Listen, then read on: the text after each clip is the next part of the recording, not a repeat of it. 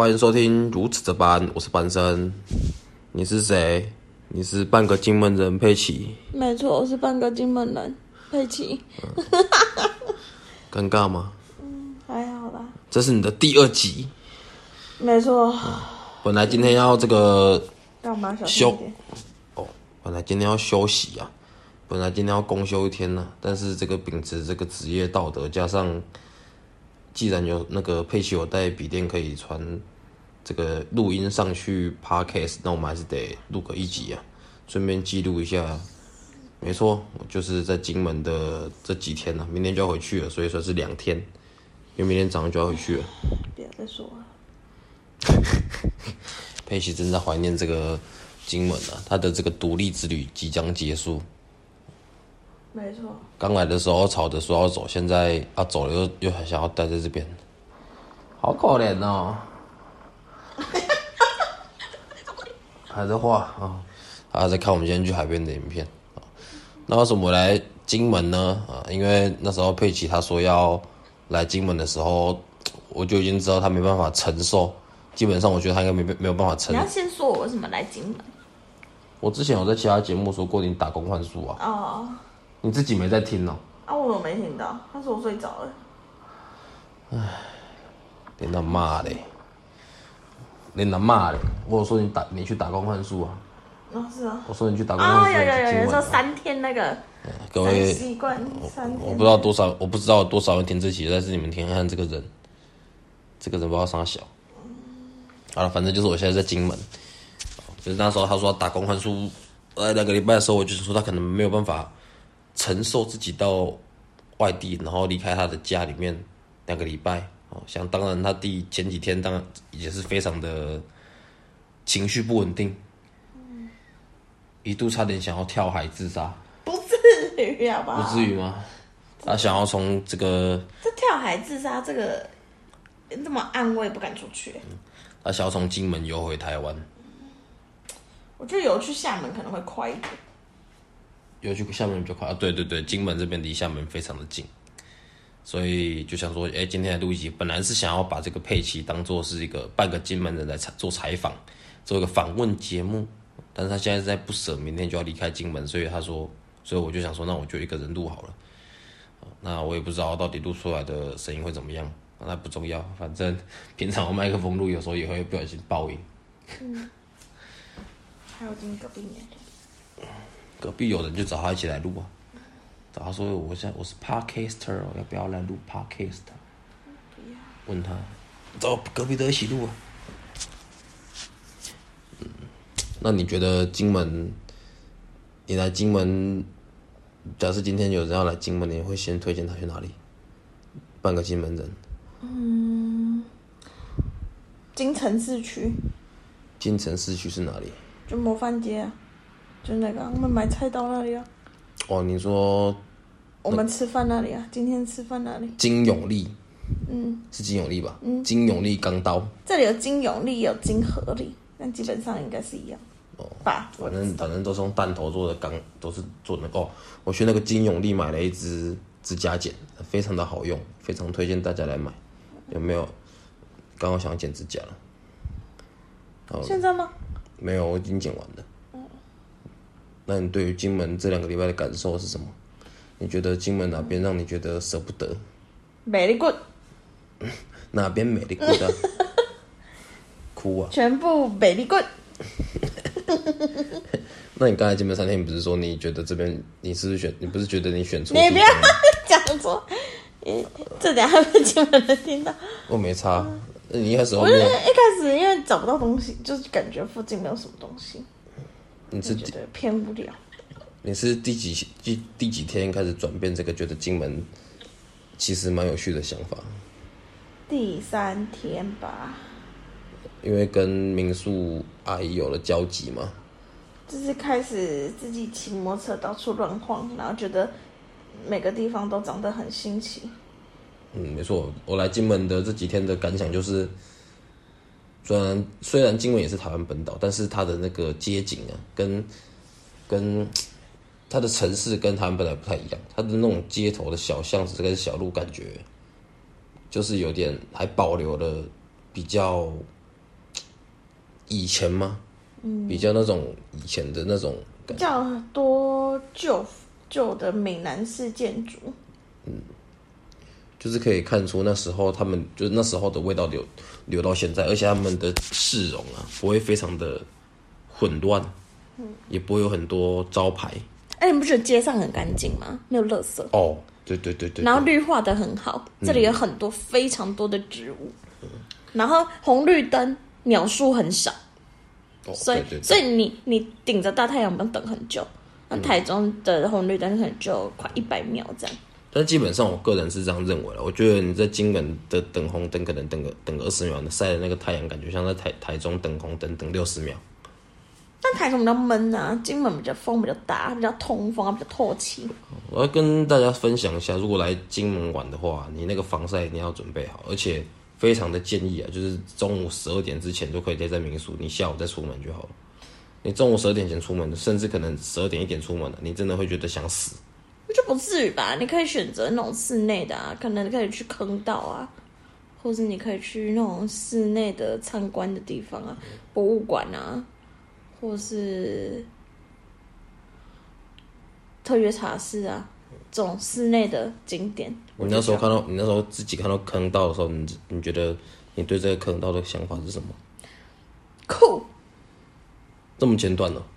好垃圾的评，好好垃圾的评论哦，让人家听了就不想来金门玩嘞。在台中完全没看过啊，就是呃那就是酷啊。金门，呃，金门有什么好玩？坑道，你觉得坑道怎么样？酷。对，酷。然后你觉得金门怎样？Very good。如果我是如果我是想要来金门玩的，我听到这个 podcast 我会瞬间把那机票取消。那个地方只有酷而已。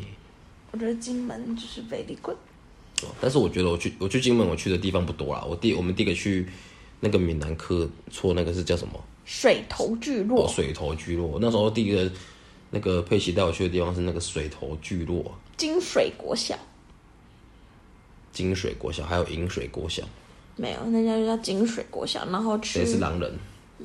风师爷文化坊，反正我们就先去那个什么水头聚落，它那就是一个闽南时期，闽南民国三十，诶民民国三十几年嘛，还是要没有没有、没有西元一一八一八九几年的那时候，反正就是西元就十八世纪的时候，他们就从其他地方移居来金门这边，然后在金门这边盖的有点是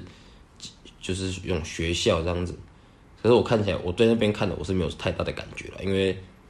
以前以前看的影片或者是对古古早那种他们读书环境的记忆不是很深刻，所以我大概就稍微扫过一下。但是他们这个水头聚落，他们保存蛮多，就十八世纪、十九世纪他们的建筑物的原本的风格，就是政府没有太多介入去把它怎么讲，做做做优化嘛，做美化嘛。就是这里很多建筑都保留的很好，然后也会就是可能会整就是修整一下，让它就是更好这样。然后这里有很多那个洋楼，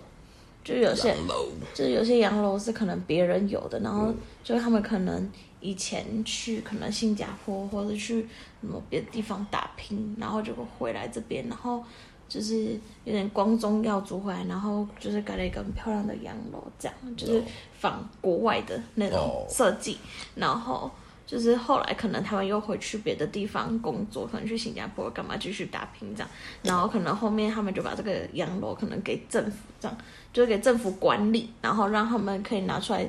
给大家展示。所以其实很多新加坡人的血液里面可能有台湾人的 DNA 咯。好像有去，嗯不知道哪里马马来西亚吗？还是菲律宾之类的？他们里面应该都有这种台湾人的 DNA 哦。没错，金门人 DNA。不过老老实讲，其实我觉得金门，就我们今天有在排序这个台湾外岛，你最想去跟怎么讲？就是你如果今天要去台湾外岛玩，你会怎么排序你想去的地方？然后我们就是从最不想去的地方，第一名的话就是马祖，就是马祖真的，我这我个人是真的不知道马祖可以干嘛，而且我甚至也很少好像听到有马祖人在台湾，嗯，就是可能至少还会听到什么金门人。在台湾，可是就真的很少听到什么你哪里人，我马祖人，感觉马祖好像跟台湾就是很偏远，然后我真的不知道马祖有什么东西。可是我们现在也只剩下马祖、兰屿跟绿岛没去过了。但是我觉得可能我们会先去绿岛，再去兰屿，然后最后可能真的没地方可以去了，去马祖看看好了。我们可能会先去花莲，哦，对对对，没有说外岛了，外岛。对对对，然后第二我们可能会再去一次小琉球。哎、我可能我可能会选择再去一次小琉球，不会想去马祖。然后第二名就是金门，可是我觉得金门来来就是什么来金门，你必须要去，我就觉得看你喜欢什么啦。就是如果你对那种嗯很有那种历史历史气，式建筑这样。嗯就是你喜欢你觉得那种对那种历史气味比较浓厚的地方的话，我会觉得蛮适合来的。因为刚第一个讲到是那个水头水头聚落嘛，第二个今天去的就是去那个特约茶室，然后特约茶室它就是以前的军中乐园。嗯，你要介绍下特约茶室吗，导游？特约茶室就是酷不是骚就是以前就是我们以前打打仗，然后就是呃中国那边打过来金门，然后反正后来最后就是金门赢了，但是还是有一些呃中国人在这边，然后被我们俘虏了，然后这些人就是会就留在金门这样，然后他们也没有。就是漫无目的的在等待，因为应该说是他们可能会等说，可能会不会又他们又再打过来，然后他们就可以回去之类的。可是他们现在就是被我们俘虏在金门，可是他们就无就是呃没有任何的希望，他们就需要有一点可以让他们生生存下去的一个东西这样。然后待在金门人，待在金门的一些军人也需要有一个依靠，就是让他们可以可以让他们发发一些生理需求。因为他们就是来这边打仗什么，他们就是要借住在可能呃没有呃没有人使用到的房屋，就是可能村民提供的房屋什么之类，然后他们坐在这边就是可能会跟村民产生情感上的连结，就会很常会有呃男女之间的问题，所以就是创立了这种地方，然后让他们就是有地方有一个依依赖，呃依赖吗还是什么不是这样子吗？可是为什么心理的依赖？可是为什么那时候我今天看他说，特约茶室很多女生都是都是从台湾本岛找来的，他怎么可能从台湾本岛找女生来这边给大陆人发泄？他应该是本来是用来服务台湾军人的吧？不知道哎、我不知道他本来是哪来，但是一但是可能就就是四处找那个吧，我不知道啊，我没有很专业。你看那些哦北部，我现在是半，我是半个金门人，我不是我我不是整个，我不是整个金门人，你这样是三分之一金门人。又退步了，我记我嗯不知道景点乱报，是这样好不好？应该啦。那是是吗？总之想知道的还可以自己去查资料，就是这样啊，你这你做节目要请自己去查资料。你要做节目跟人家讲，然后你就说讲一讲说你自己去查资料，那 什么意思？对啊，想知道的人自己去查料。我记得，可是我记得他好像是说，当初，当初应该是可能国民党跟中共产党他们在打仗的时候，然后就反正就是国民党输了嘛，败退到先退来金门，嗯，然后金门还在打还在打仗，可是就是因为战期比较长，所以加上就像你刚刚讲的，就是军人有需要一些基本的生理需求的慰藉，嗯，所以种种原因，他们就会在最后他们成立了这个。军中乐园，就是对，就是有这种这个叫可以叫军纪啊。他他叫特约茶室之前叫什么？就像军中军中哦对啊，军中哦乐园啊。对啊，然后就是他们会从，因为战旗长啊，所以有些人因为他是不是他们在金门有时候是漫漫，像刚佩仪讲，就是在漫无目的一直在等待战争的发动。就是他说战争最 让人痛苦的地方，不是说战争死掉，或者是说战争发动一直在战争，而是你不知道什么时候要发生战争，你每天都要胆战心惊，就是会不会明天就要起，明天就要打了，明天就要打了，会一直有这种情绪在。就是那其实对这些备战的军人，其实心理压力非常的大，对，然后加上他们又没有任何的家人跟亲属在这边，然后他们就需要这种女性的慰藉，所以他才成立这个军纪。然后这些军纪的女性，多数可能是金原本就在金门的人来这边，然后就是有相关的条件需求，让我们来这边做军妓，或者是从台湾本岛调军纪来这边这样做。然后那时候军纪基本上也不是像大家想象中他们是可能比较低下或者是比较不受人尊重的那种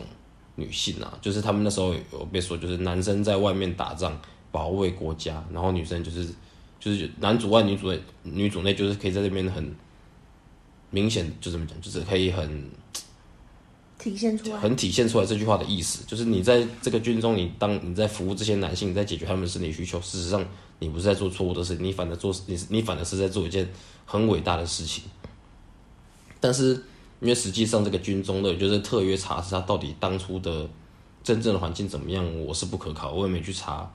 很直接的资料。但是他就他那边分享的数据来讲说，就是那边的环境是很很没有压迫的，就是他没有压迫女性，就是不是像我们想象想象中日本来这边然后找什么慰安妇什么，不是那种没有到那种情况，就是在这边做解决男性生理需求的那些女生，她们都算是基本上都算是心甘情愿的，就是也是在保家卫国的方式一种，所以是，但我在看那特约茶社的时候，我觉得比看那种那个水头聚落，嗯，还要有感觉，因为一方面是军纪这个东西对多数人来讲，他可能是比较贴近熟悉的了，有可能是我不爱读书啊，哦，那无所谓，反正就是军纪这，而且军纪这东西，其实我觉得大部分男生也会比较好奇一些，就是这个是沾到一些黄的嘛，跟跟黄的比较有一点关系嘛，所以我觉得那时候在看的时候，你就可以看到说，他就是给你很多房间的摆设，然后稍微用一些文字再跟你解释说这边当初是怎么成立，然后它的成立过程是怎样子。那因为真的文字太多了，所以我跟佩奇都是用一些比较片面的记忆在解释这边的是哪里。然后我只，所以我，但是我可以去表达一下我当时看到的那种冲击感，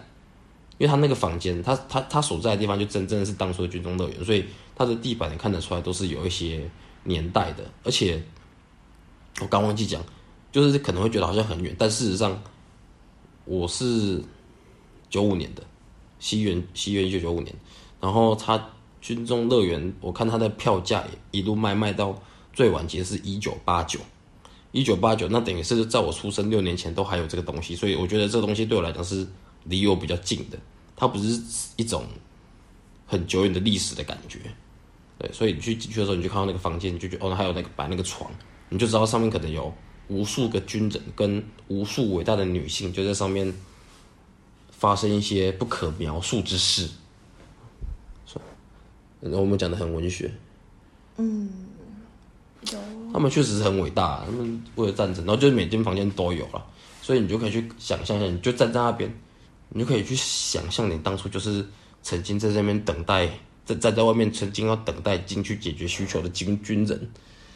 嗯，我觉得那里真的是做的蛮好的。对啊，可是可能是因为那边比较多人会去，因为我觉得大家对于这个可能会比去那个聚落还更有兴趣，所以他们政府有把他的墙壁应该是有重新漆过，什么刷过油漆干嘛，就是看起来是比较新的感觉。嗯但是这样整理下来的话，其实我觉得，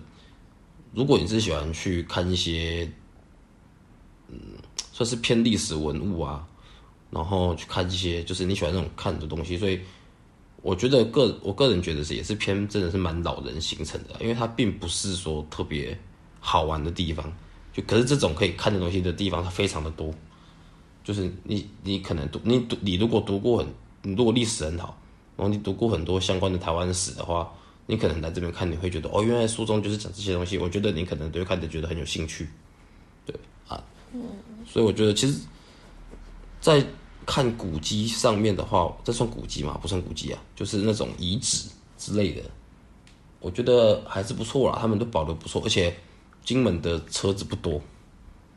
嗯，所以你在这边的话，其实交通我觉得说是比较方便，对，但是就还是要提醒说，如果你要早上啊、中午骑摩托车啊，真的是建议说你一定要擦防晒，不管是男生，不管是不管是不是男生啊，因为女生基本上都会自己比较注意嘛。但我认真觉得有些男生不爱擦防晒，在这边真的是要擦。我觉得戴墨镜，这里的太阳会有点睁不开眼睛，哦，你眼睛会被你有你眼睛会被照瞎。然后要穿防晒外套，因为它很晒，嗯就是怕会晒伤，我觉得还是要穿防晒外套。我们这期节目也是真的想到什么讲什么。对啊，但我觉得真的是墨镜真的很需要，太阳眼镜真的很需要。你有没有觉得真的眼睛会睁不开？我今天已经瞎了。OK，我我基本上今天跟你讲话的时候，我都是闭着眼睛的，因为我的眼睛已经看不到了。难怪你就是说我今天很漂亮。我我等下要去唱歌了，我要当消防旗。再当，可是可是我觉得金门确实，你你，我觉得如果你是排两天的话，可能你真的会觉得金门不好玩。这两天完全不够哎，我觉得要四天。嗯，我觉得金门可以排到四天，可以排到四天的原因是因为，嗯，金门其实它真的也是个很棒的地方，可是它需要你刚来的时候，你需要去稍微习惯一下这个地方。它不是说你像，因为我们对于金门这地方其实不是很熟悉。你说你去小琉球，然后你去澎湖、蓝屿、绿岛，你都会有一种既定印象，就是它是个海岛，然后你就本身心里面就会有一种来度假的感觉。嗯，但是我觉得金门不是这个地方，不是这样子的地方。就金门，你讲到金门说来金门，大家都就是想到一些课本讲什么菜刀什么有的没的。就金门，就是你就会想到哦，菜刀、烧饼、太阳很大，我来之前我不知道金门有烧饼，谁跟我谁好无知。没有人跟我讲说金门有烧饼。What？我甚至今天也没吃到烧饼啊，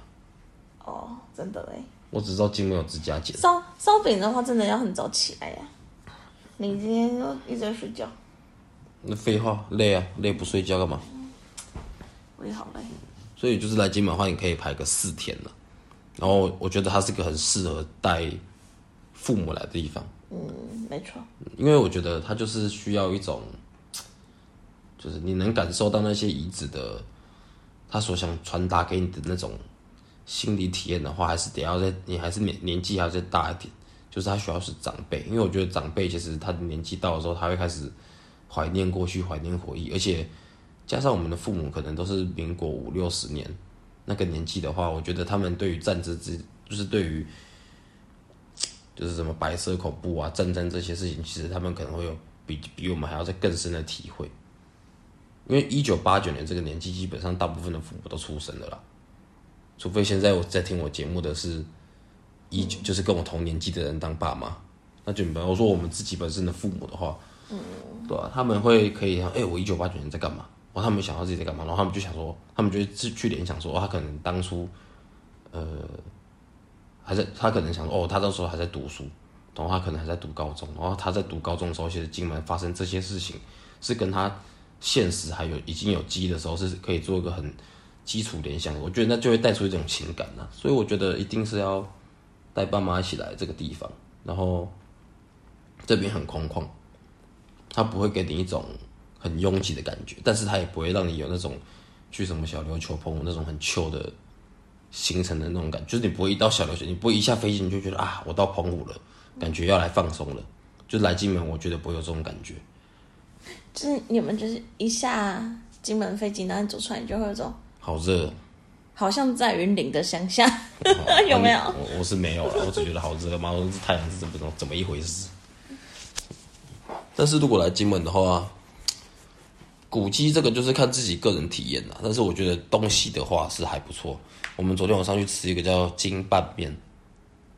然后它的面不是老摊，因为你有些会觉得说你到一个地方玩，你可能吃的东西都是一些比较老店，但是我我发现他们这边老店其实也没有到那么多，他们很多店都是会重新装潢，还是看起来就是新的。我觉得他们可能近几年有在重新，就就我觉得这里其实没有很多老摊贩，没有什么老店。你有没有觉得？我在这里好像没有什么吃到那种真的老的面摊，嗯，那种就是可能控妈崩，然后超就是超古早味那种，没有。这里我好像没什么看到。我觉得他们当初是在做那个观光的时候，可能都是也有我们刚讲那个，因为大大部分大陆人都很比较在意关心政治跟打仗的事情，然后加上这边离大陆真的又比较近，就是他们跟他跟厦门是可以坐车来回就到的地方，所以他们以前大部分在疫情之前，在更早期之前，其实我觉得都是基本上都是做大陆人生意的。嗯对，所以可是因为疫情之后就没有到人来嘛，加上现在就是两边要这样子坐飞机来回，其实是有点困难的情况下，他们可能是重新再安排观光的方式，然后想可能会尽量把店变得可能趋向于是偏吸引台湾人一些。就开始我们今天去的有些店，它都是看起来就是新店，然后它的网红地上，它看起来都是要吸引台湾的年轻人的感觉，就不像以前好像是要吸引一些老人。你看那些店金拌面跟那个坚持那个高粱高粱肉燥饭是什么？宇川食堂。对啊，你就进去看，你不觉得那些都是年轻人在吃吗？对啊，对啊，可是就我们以前想法都是觉得金门就是老人来的啊、而且我今天坐，我那时候我昨天坐飞机的时候，上飞机的时候看着我旁边几乎整台飞机也几乎都是老人。我那时候来也是、哎，就几乎都是老，就是年长者。对啊，就是对了，就是可能中年、老年比较有时间的人才会来金门。可是他们现在的店就是偏向年轻取向的感觉，所以我觉得他们这个观光的目标啊，就是吸引观光观光客的目标，应该是有在转变。但是也还不错、啊，他们的金拌面是好吃的，而且金那个金门的面都偏比较硬。而且分量都偏大。对对对对对，就是金门不会说你来观光地方吃东西，然后你买下去，你花你就觉得，但这东西怎么那么小份？嗯，然后你会真的会觉得你自己是观光客，不会，他们都会给你你一定满意的分量，连我都可以吃到超撑，那基本上应该大家都可以吃到超饱了。嗯，对啊、所以我觉得，因为还有很多地方没去，还有还有很多地方没去了，但是他们今天还要去个沙滩嘛。嗯，那什么沙滩？后埔沙滩。后湖后湖沙滩，后湖海滨公园，哦后，我觉得可以来，有来的话，情侣也可以去后湖海滨公园的，那边真的很宽阔，那个是我去到所有的沙滩到现在看过最大的沙滩。一望无际。嗯就是一般我们看，我们去沙滩可能是它的沙滩可能很大，然后一望无无际的部分可能都是讲说那个海海际线呐、嗯，就像可能渔光岛，你会觉得渔光岛它那个旁边沙滩很大一片，然后旁边看海很大，可是金门特别是它，你会感觉你沙滩看不到尽头，嗯，就是你沙滩跟海跟天空都感觉很辽阔，然后你都看不到它的尽头的那种。对吧、你会觉得沙滩很远，就是你要从你不会想要从沙滩最左边走到沙滩最右边，你会觉得你走不到。所以我觉得也可以来这边，也可以来这个后湖沙滩晃一下，很不错，而且很大。所以我觉得它就算人很多，还是会给你很空旷的感觉。这应该是金门我最喜欢的地方。我来金门最喜欢应该是这地方。我本来佩奇下午跟我问我说要不要出去，可是因为太阳真的是很大，然后我很我很不耐晒，我很怕热，所以我那时候就不要。